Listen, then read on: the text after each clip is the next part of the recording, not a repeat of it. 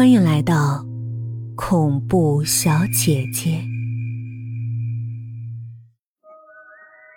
风从四面八方吹来，张开双臂，我的身体似乎变成了一个空荡荡的容器。那是一种让人上瘾的感觉。三十层的天台，风好像也知道自己没了观众。赌气似的挂得毫无章法，站在栏杆外面，闭上眼睛。当你想要睁开，也无所谓。左脚，右脚，只需要两步。不对，还有坠落呢，我怎么忘了？坠落可不怎么唯美。如果你睁开了眼睛，眼珠就会爆开。你知道眼珠里面有着一些果冻一样的组织吗？咸咸的。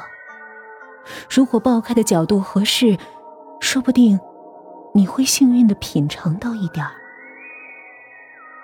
抛开可耻的部分，关于跳不跳，怎么跳，我可以说是半个专家了。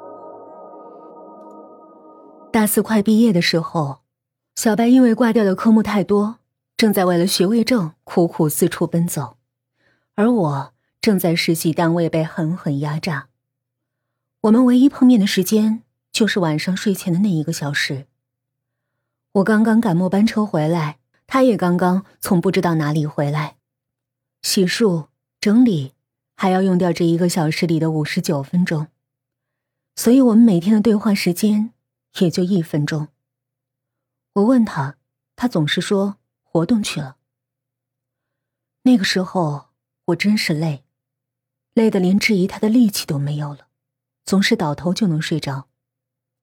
为了叙述方便，我决定叫自己小绿，从头绿到脚的那个绿。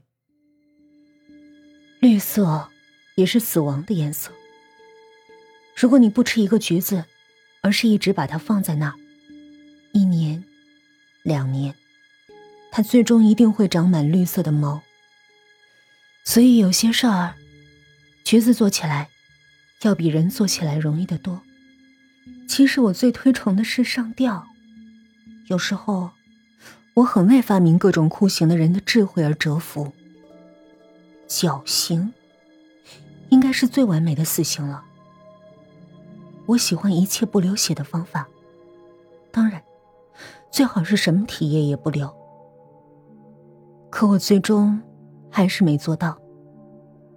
两千年前发明绞刑的那个波斯人，一定想不到他的天才发明在罗马帝国覆亡后，居然还被整个欧罗巴整整使用了几千年。据说绞刑是没有痛苦的，在感受到痛苦前，痛觉神经的传导已经失效了。对于死亡的迷恋，其实我从很小的时候就开始了。那年，我八岁，我有了新妈妈。她是个永远笑眯眯的胖女人，即使手里在狠狠的使劲儿，她整个人的表情也是在笑。她使劲儿的时候，一般是在掐我的大腿内侧，也有的时候是上臂的内侧。那时我喜欢画画。也没什么章法，只是胡乱的画着。爸爸要给我找个老师，他说：“花那个冤枉钱干啥？我来教小绿就行了。”第二天，他折断了我所有的蜡笔。就在第二天晚上，她怀孕了。后来，肚子越来越大，那张脸慢慢的开始横向发展，看上去像个鲶鱼头。从那时起。我就下定决心，这辈子绝不做另一个生命的容器。当然，世界上有很多美丽的孕象，可是我被迫跟他和他的大肚子一起生活了整整九个月。怀孕后，他的脾气就越发奇怪，而爸爸再也不敢，或者说不愿安安护着我了。不过，后来他死了。新妈妈是从楼梯上滚下来的，脑袋撞在墙上，摔死的。这也没什么奇怪的，她走路一向很不小心。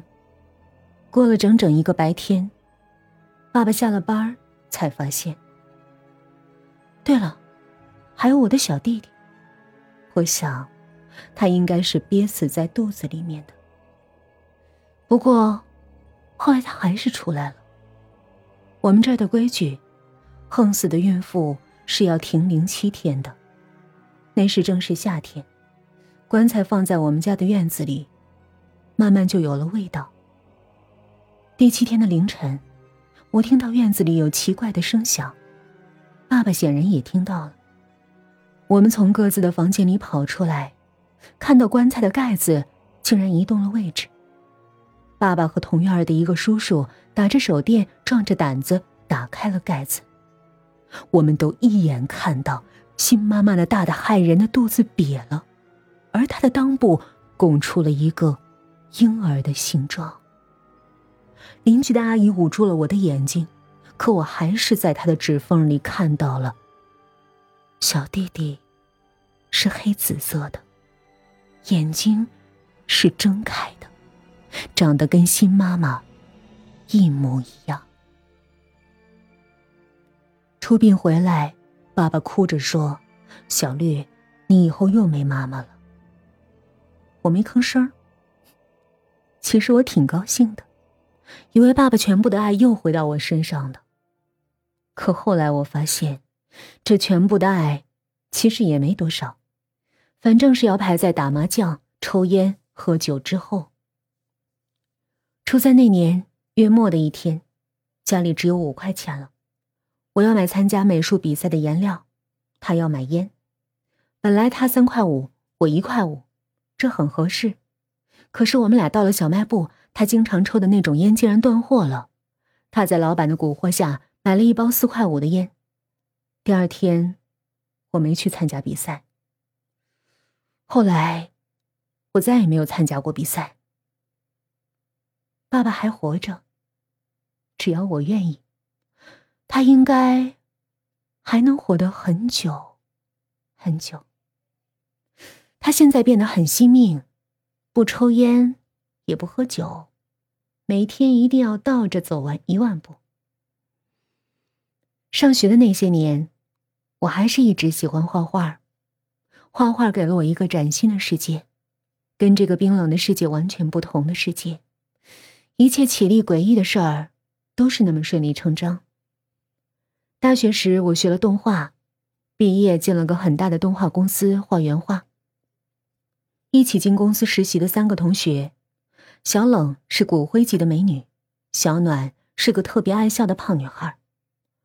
期末的时候，冷暖二人都拿了特别奖金，三个人的活基本都是我干的，所以客户选中的形象都是我的手笔。可评奖的时候，我却被彻底忽略了。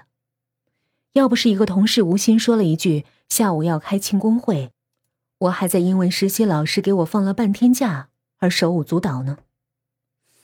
那个实习老师，就叫他 Z 吧。在我的故事里，他不配拥有名字。